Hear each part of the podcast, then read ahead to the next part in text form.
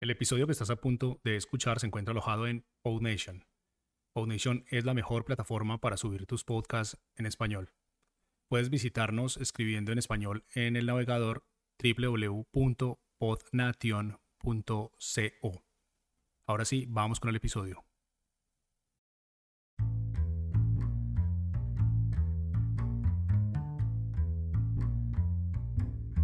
Hola y bienvenidos a Podcasters. Mi nombre es Francisco Rodríguez. Y yo, yo soy Mariana Castaño. Este es un show para quienes están empezando en el mundo de los podcasts, pero todavía tienen 10 millones de preguntas. Este es un formato corto que acá en PodNation llamamos micropodcast, así que no siendo más, empecemos.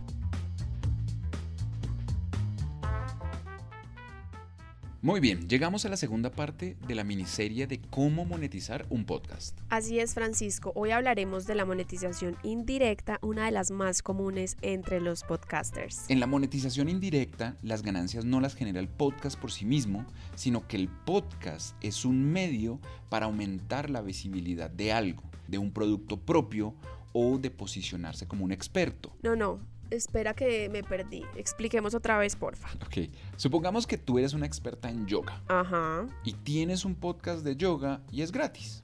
No hay publicidad ni nada por el estilo, ¿verdad? Pero, gracias a ese contenido, consigues clientes para tus cursos de yoga. Y también les vendes libros y cursos y guías sobre yoga.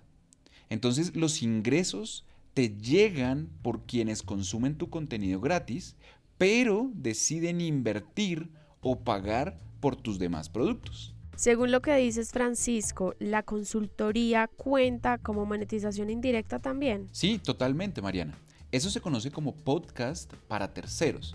Por ejemplo, puedes tener un podcast sobre voz y locución. Los oyentes saben que eres buena locutora, que tienes buena voz, buen ritmo en la narración y te buscan para que grabes voces o des consejos sobre locución, entonación y bueno, mucho más.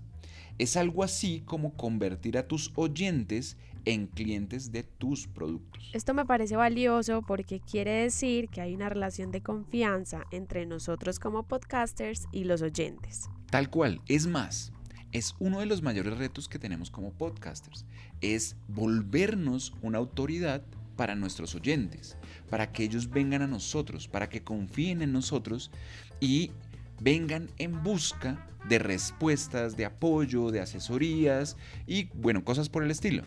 De hecho, me acordaste de otra estrategia indirecta de monetización que pues son los cursos en línea. Esos cursos me encantan porque son una buena forma de interactuar con la comunidad y son muy gratificantes, ¿sabes? Ajá, y también son una estrategia indirecta de monetización.